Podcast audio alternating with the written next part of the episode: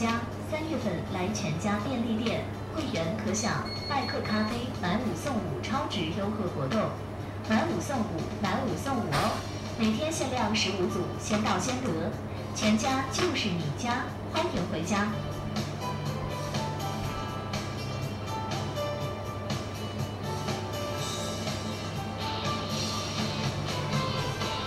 您好，欢迎光临全家。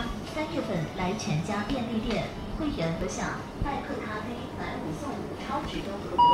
买五送五，买五送五哦！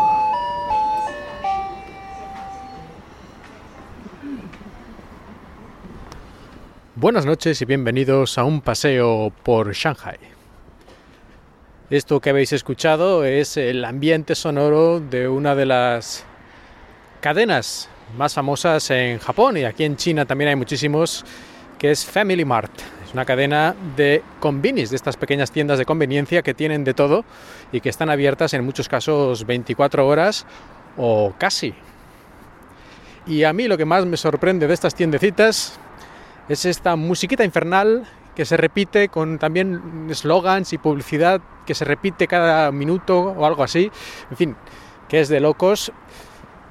Y sobre todo el timbre este que tiene la puerta cada vez que se abre y se cierra, que lo habéis escuchado al final, una especie de cancioncita con unas cuantas notas. Eso cada vez que se abre y se cierra la puerta se repite. Y para el que va a comprar, pues no importa nada. Pero yo me imagino los que están ahí, los dependientes, que tienen que estar ahí sus 6, 7, 8 horas o las que sean, cada 10 o 15 segundos, en muchas ocasiones, escuchar esa tonadita, al final yo creo que le deben coger una manía infernal, que yo creo que deben por la noche tener sueños, ¿no? Que, que aparezca esta cancioncita, porque si había gente que jugaba mucho al Tetris, a aquel fantástico y clásico videojuego y luego soñaba con las fichas de Tetris cayendo, pues yo creo que esto tiene que ser algo muy parecido, ¿no? Escuchar esta cancioncita hasta en sueños. Pero ciertamente los combinis de los que ya hablé un poco la otra vez cuando los niños estaban allí arrasando la tienda, son, son realmente, pues como su propio nombre indica, muy convenientes.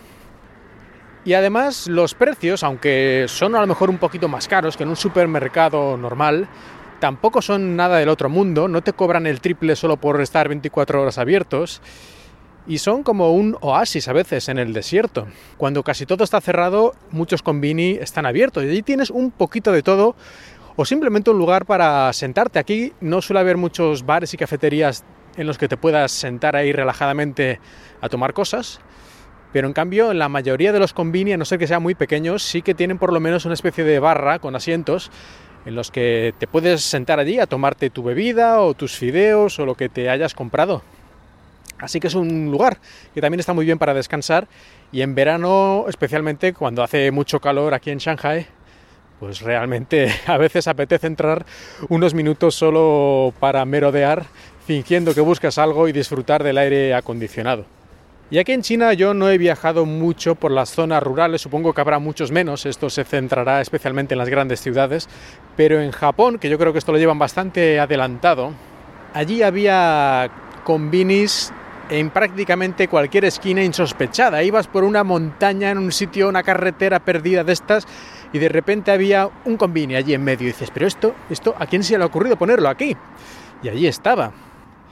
Y además, no sé por qué, aunque supongo que será algo que habrán estudiado ellos de psicología humana o vete tú a saber qué, estos convinis suelen tener unas luces potentísimas, una iluminación interior extremadamente fuerte, que de noche, si estás en una zona que no es así muy poblada, que no es la gran ciudad, aunque, bueno, incluso en la gran ciudad a veces, destaca desde la lejanía un gran resplandor, es realmente un faro en la noche. Eso, como decía, no sé a qué se debe, pero yo supongo que no es casualidad, que aquí hay algún tipo de estrategia de que la gente cuando ve luces por la noche se acerca inconscientemente como al fuego, yo que sé qué demonios, pero mm, a mí siempre me ha llamado la atención la cantidad de luz que ponen en la mayoría de los convinis y que, bueno, ya que hablo de los convinis, también algo muy similar, que esto también lo recuerdo de Japón, más que de aquí de China, aunque aquí también hay muchas máquinas de vending, pero en Japón me llegué a encontrar una máquina de vending literalmente en la cima de una montaña donde no había nada más. era la cima de una montaña y había una placa solar conectada a la máquina de vending y ya está. Y eso estaba en la cima de esa montaña. Se supone que era un, como un mirador, es decir, que había realmente aquí un motivo ¿no? para que hubiera una máquina. Pero es que no había nada más, o sea, había el mirador eh, y la máquina de vending con una placa solar. Y lo que es más increíble, sobre todo desde el punto de vista de un español, es que la máquina estaba en perfecto funcionamiento, sin pintadas, sin haber sido destrozada y sin haber sido saqueada una docena de veces, sino que estaba en perfecto estado de revista. De hecho, es una de las cosas que más sorprende de Japón, o por lo menos a mí me sorprendió, y disculpad que me vaya un poco a Japón en el día de hoy. La cuestión es que en Japón no solo son las máquinas de vending lo que la gente trata bien y no destroza, sino es prácticamente todo.